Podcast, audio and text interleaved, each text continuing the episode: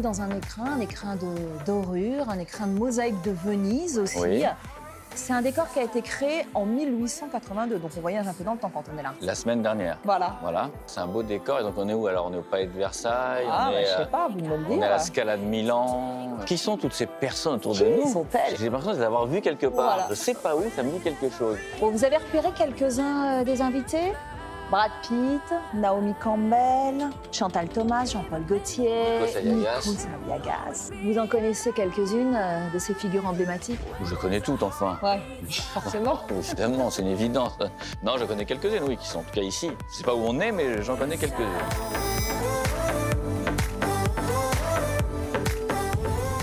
On peut le dire, hein, si ces personnages ne sont pas très bavards, c'est que ce sont des sosies. Les sosies de cire, on les confond Ah ben on est au... Ah, ça serait pas au musée Grévin Au musée Grévin. C'est vous qui avez voulu nous emmener ici Bah oui. Pourquoi? Bah, je trouve que c'est un lieu euh, assez mythique. Je trouve que c'est la...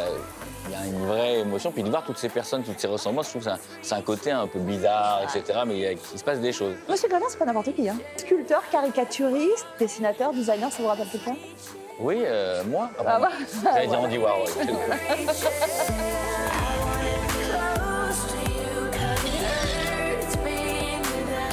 Bonjour Richard Arras. Bonjour. Bienvenue dans votre Paris des Arts. Merci. L'art nouveau, que s'il est partagé, c'est un peu votre devise. Vous nous expliquerez pourquoi. On reviendra dans cette émission, évidemment, sur votre parcours hors norme de sculpteur. On parlera de vos autres passions, la musique, la scène. Mais avant, je vous propose qu'on aille saluer quelques-uns de vos amis ici au Musée Grévin. Avec grand plaisir. Allons-y. Allez.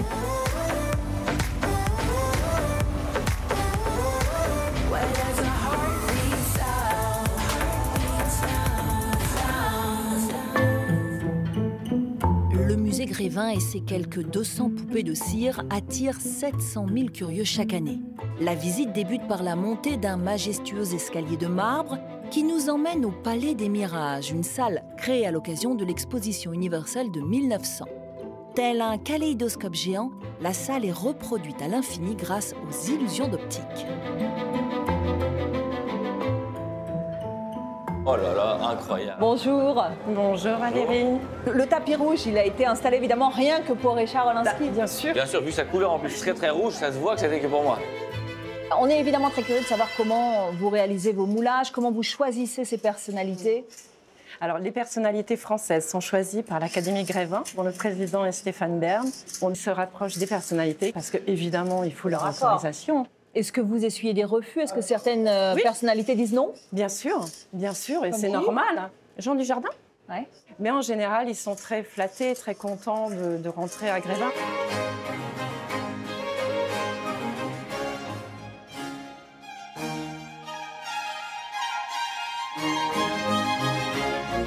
Un petit retour en arrière quand même. Euh, Qui est à l'origine de ce musée? Alors, c'est Arthur Meyer, qui était euh, président du, euh, du journal Le Gaulois, travaillait avec un sculpteur, donc Monsieur Grévin, et tous les deux ont fait l'acquisition de Grévin pour euh, représenter en fait toutes ces personnalités qui font l'actualité. Pour rappeler qu'on était au balbutiement de la photographie, Voilà, donc on n'avait pas exactement. l'embarras du choix pour Oui. représenter les personnalités. Tout à fait.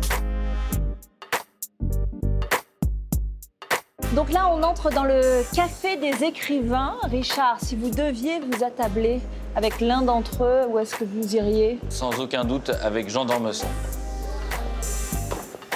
Ça faisait partie euh, des gens que j'avais vraiment voulu rencontrer, donc j'ai posé beaucoup de questions et j'ai surtout admiré cette relation qu'il avait par rapport à la vie, par rapport à la mort, qui était assez, assez, assez impressionnante. J'étais assez, euh, j'ai toujours été assez troublé par ce- cette personne, que je trouvais assez euh, incroyable. Michael Et Michael, Michael, il est en double. alors, Pourquoi? C'est que le personnage a été inauguré vraiment avec Michael Jackson. Waouh. Ah ouais. Donc c'est sa veste, Ah. ce sont ses chaussures, c'est son pantalon. Il y a beaucoup de personnalités qui nous font don de, De leur de leur part. tenue.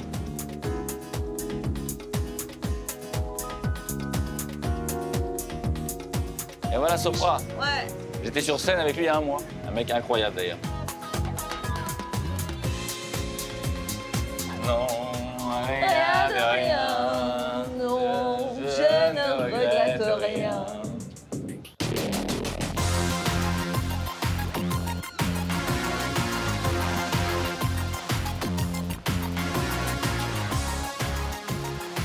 Richard, vous êtes euh, l'un des sculpteurs français les plus vendus au monde. Pourtant, vous avez débuté sur le tard, après une première vie, une vie d'agent immobilier.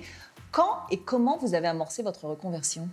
Dès l'âge de 4 ans, je sculptais des. Enfin, je sculptais, c'était de la poterie à l'époque, à la maternelle. Je faisais des petits animaux en terre glaise qu'on faisait cuire ensuite au four, que j'offrais à mes maîtresses, etc. Donc j'étais très célèbre déjà à 4 ans, 4 ans et demi dans, dans l'école. Nous aussi. Hein. Comment? Nous aussi. Oui. Nous tous aussi, on faisait ça. On était très célèbres à 4 ans. Oui, mais, on n'est peut-être pas... pas aussi faillot. Parce que moi, j'étais quand même très faillot, parce que pour offrir aux directrices, aux maîtresses et tout, c'était quand même très faillot. C'est, c'est la différence, elle est là. Donc j'ai arrêté jusqu'à l'âge de. J'ai repris à l'âge de 20 ans, je crois, à peu près. Et après, j'ai toujours fait ça comme un hobby en réalité. Donc j'ai jamais arrêté. Et, euh, et j'ai fait beaucoup d'autres métiers. Fait, j'étais pas bon agent immobilier, mais j'ai fait de l'immobilier effectivement. J'étais pas heureux finalement, et donc j'ai décidé de tout plaquer. J'ai fait comme un espèce de burn-out. Et j'ai essayé de me re- re- reconcentrer dans quelque chose qui me plaisait vraiment, ce que j'avais envie de faire vraiment dans la vie. Et je suis revenu donc à mes amours, à, à l'art. Qu'est-ce qui vous guide? L'envie d'étonner, d'émerveiller, de passer à la postérité? Non, la seule chose qui me guide, c'est le partage. Ce que je fais, c'est ça n'a pas d'âge, il n'y a pas de catégorie socio-professionnelle, il n'y a pas besoin d'être cultivé particulièrement. C'est vraiment l'art accessible à tous. Et c'est pour ça que je fais des expositions à ciel ouvert, gratuitement, dans les montagnes, j'ai exposé dans des mines de charbon. Enfin, il n'y a pas de règle. Moi, vraiment, l'idée, c'est de partager quelque chose avec le plus grand nombre. Elle vous vient d'où cette passion pour les animaux? Bah, c'est la même que vous, en fait, hein, parce que je pense que tous tous les enfants, depuis notre plus jeune âge, on était toujours attirés par les, les zoos, les dessins animés, les livres de la jungle, ou d'autres dessins animés. Le- tous les enfants aiment les animaux. On est des grands enfants, finalement. Donc, euh, et puis, dans les- quand on regarde les civilisations, que ce soit la Grèce, l'Égypte, il y a toujours eu les animaux, a toujours été, toujours été très proches et très présents de l'homme. Alors l'un de vos sujets favoris, c'est ce wild Kong que vous déclinez à l'infini, ce gorille. Qu'est-ce qui vous fascine le plus chez lui? En fait, c'est pas mon, forcément mon favori, c'est celui que j'ai voulu le, le plus mettre en avant parce que c'est celui qui se rapproche le plus de nous. Vous savez que son génome est à 99,9% proche de l'homme, donc on est vraiment, on a la même position. On peut lui faire dire, je peux lui faire dire ce que j'ai envie de lui faire dire, puisqu'on on est assez identique finalement. Avec, euh, je pense euh, que le, le singe, le Kong, c'est en fait euh, le film King Kong. Moi, ce qui m'intéresse, c'est que voilà, c'est et l'animal et l'analogie par rapport au film, c'est un monstre surpuissant, avec un grand cœur, protecteur. Donc c'est que des qualités. Bon, après, il faut lui enlever ses poils parce qu'il est très poilu. Vous l'avez dit, vous êtes euh, un défenseur de l'art accessible à tous, qui ne plaît pas à tout le monde. Pour vous faire connaître, vous n'avez pas hésité à exposer sur des plateaux de télé-réalité, par exemple. Et à partir de ce moment-là, les commandes se sont enchaînées. Et lorsque les commandes se sont enchaînées, la critique s'est déchaînée. Comment est-ce que vous l'avez vécu? Au départ, quand j'ai commencé, c'est vrai que j'avais honte euh, de dire qui j'étais, ce que je faisais, parce que mes œuvres étaient un petit peu connues, moi moins. Et puis j'ai rencontré beaucoup de gens qui m'ont dit, tu sais, euh, je crois qu'il faut assumer, les choses. Et, et puis je l'ai fait. Et finalement, aujourd'hui, c'est un peu mon fonds de commerce. Donc, euh, quand on fait une collab avec Disney, qu'on vend des sculptures pour moins de 60 euros, euh, accessibles à tous, euh, c'est quand même aussi mettre un bon, coup de pied dans la fourmilière. Ça ne plaît, pas- plaît pas à tout le monde. Et puis en fait, moi, ce que je dis, si, si quand je crée quelque chose, il y a 95 personnes qui sont contentes et 5 qui ne sont pas contentes, même si ces 5 sont très puissantes, so what? Et Donc, vous vous sentez toujours exclu d'un certain parisianisme, Ah d'un bah, suis certain milieu toujours- parisien Je je élitiste je suis boycotté de- des plus grands, euh, des plus grands raouts de l'art, de l'art contemporain, etc. Mais limite, je serais embêté qu'ils me prennent aujourd'hui. Parce que ça serait. voilà, c'est pas, c'est pas dérangeant. Puis moi, je suis un artiste populaire, je me veux populaire dans le bon sens. Moi, ça me dérange pas du tout le côté populaire. En 2014, Xavier Veillant vous a attaqué en justice pour parasitisme. Or, il a été débouté parce que les juges ont estimé qu'il n'y avait pas de confusion possible, que sa clientèle à lui était d'abord institutionnelle et que la vôtre avait, je cite, un propos de décoration. Qu'est-ce que vous en pensez? Quand on fait pas trop de bruit, on dérange pas. Puis quand on devient un peu trop de bruit, ben, on dérange. Donc après, la justice, elle a fait son travail. Donc euh, je suis. Enfin, quand la justice, elle dit que vous faites de la déco, on est quand même assez loin du champ artistique. Enfin, on n'est pas tout proche du Ça champ veut rien dire, moi je pense. à- Puis la justice, elle, il fallait bien qu'elle tranche sur quelque, qu'elle donne une Mm. décision. La décision, elle s'est portée surtout sur déjà l'antériorité par rapport à- au, au style de travail, qui, donc, dont il n'a pas, il a pas l'antériorité. Et puis après, effectivement, sur les clients finaux qui n'étaient pas forcément les mêmes, ce qui n'est pas vrai aujourd'hui, parce qu'on a les mêmes clients. Aujourd'hui, vous embauchez plus de 250 personnes, vous avez votre propre galerie, vous avez multiplié les partenariats avec des grandes marques, vous exposez en haut des pistes de ski. Comment vous vous définissez? Est-ce que vous êtes d'abord un artiste ou d'abord un entrepreneur? Ah, moi, je suis un artiste. De toute façon, euh, vous êtes une artiste. À partir du moment où on décide de faire quelque chose avec ses mains, avec son cerveau, on est un artiste. Plus effectivement on a l'autorité, plus euh, et plus on organise en fait cette, euh, sa, sa- sa création, et plus on peut donner des choses. Je fais des actions, en tout cas des actions humanitaires, des actions pour des caritatives. Je, je sais pas, je soutiens presque une cinquantaine d'associations à travers le monde. Non, je me considère tout simplement comme un artiste, euh, un simple artiste en tant que tel, rien d'extraordinaire. Votre parcours, il est totalement atypique, on l'aura compris. D'ailleurs, vous en parlez sur scène en ce moment dans un one-man show qui s'appelle Tête de Kong. Qu'est-ce qui vous a poussé à aller sur les planches? Donc, tout ça- toujours ce rapport avec le public qui est incroyable. Et puis c'est un hasard en fait, c'est que c'est Laurent Baffy qui a eu l'idée de dire bah, non mais si tu devrais faire un truc, mais toi on devrait faire un truc sur l'art, sur ta vie, etc. Et puis du coup, banco, on est parti sur l'écriture, on a changé 50 fois de, de registre et puis finalement on est arrivé à quelque chose qui est assez, qui est assez cohérent aujourd'hui. J'ai j'ai fait la province, j'ai fait l'Olympia. Si demain, vous voyez un mec qui me ressemble faire des kebabs à Belleville, c'est très possible soit moi. La chanson, c'est aussi l'une de vos passions. Vos singles électropop se sont classés euh, en tête des charts en France, des singles électropop. Même à cool. l'étranger, même à l'international. Le premier a fait un, on a fait un truc mondial, c'était avec euh, Heartbeat avec Eva Simon. On a fait un, en 2016, on a vraiment fait un gros, gros, gros truc. On a mis- D'autres projets? J'ai un titre qui est encore en radio là, et puis on est en train de préparer le switch sur un, sur un nouveau titre.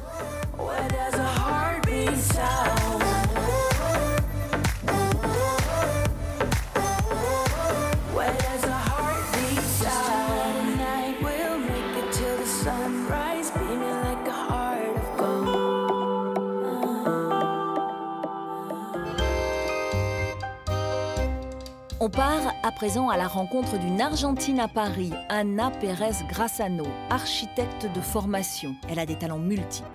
Elle peint, elle assure également le design de meubles et d'objets d'art. Son travail voyage entre Paris, Buenos Aires, Londres et Istanbul. Elle nous reçoit dans son atelier parisien. Ah bah alors bienvenue chez Anna. Hola, ¿qué tal? Hola, ¿qué tal? ¿Cómo va? te va? Muy bien. Ah voilà. Bonjour Anna. La, star argentine, là, voilà, on a eu beaucoup de chance d'être ici et d'être reçu aujourd'hui dans, dans son atelier privé. euh, Ça me fait plaisir de vous voir. Eh ben, merci. Et donc ça, c'est un ange, mais un peu particulier. hein. Oui, c'est un ange, euh, un ange un peu pervers qui peut devenir euh, une belle personne, qui peut devenir un démon. Ça dépend de la situation qu'il est confronté. Ça dépend de- des amis qu'il peut avoir.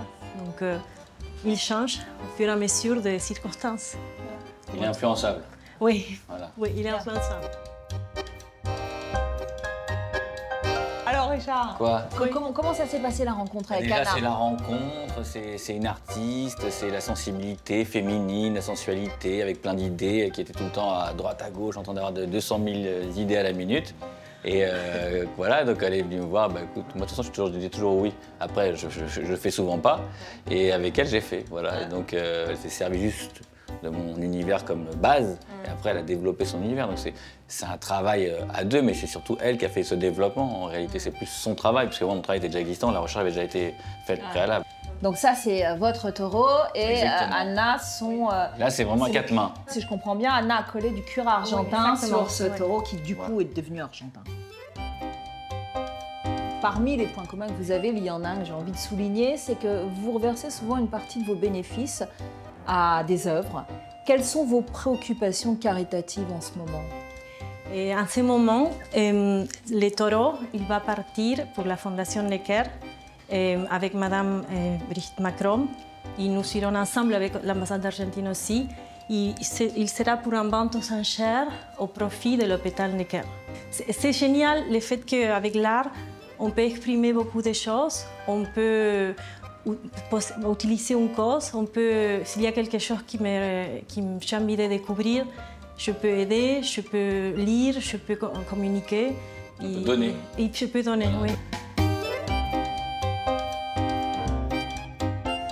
Qu'est-ce qui vous touche, vous, dans le travail d'Anna? C'est quelqu'un de très sincère en vrai. C'est quelqu'un qui fait ça vraiment parce que c'est- une passion et on sent la passionnée. Donc c'est toujours intéressant de, travailler, de collaborer avec des gens qui sont passionnés plutôt qu'avec des gens qui font des choses machinalement. Et donc elle met toute son âme et met tout ce qu'elle a en elle dans, ses peintures et dans le reste parce qu'elle fait aussi des collages. Enfin, elle, travaille sur plein plein de choses. Donc, euh, voilà, c'est- quelqu'un de, euh, très touchant.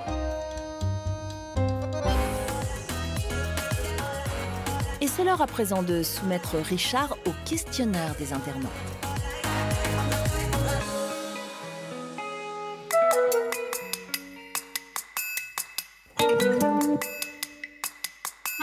Bah, J'en sais rien parce que j'en ai tellement de critiques, donc c'est assez compliqué. Mais euh, aujourd'hui, je passe tellement euh, à côté de tout ça que.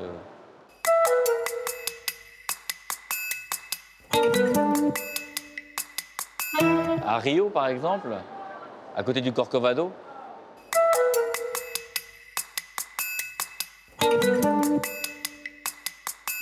MoMA, New York.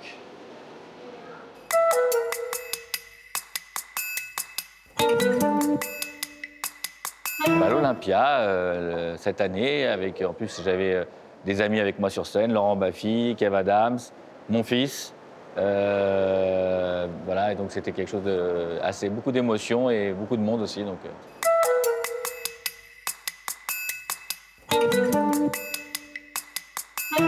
Allez sur Mars, mais je vous emmène. Ah, je viens, je viens.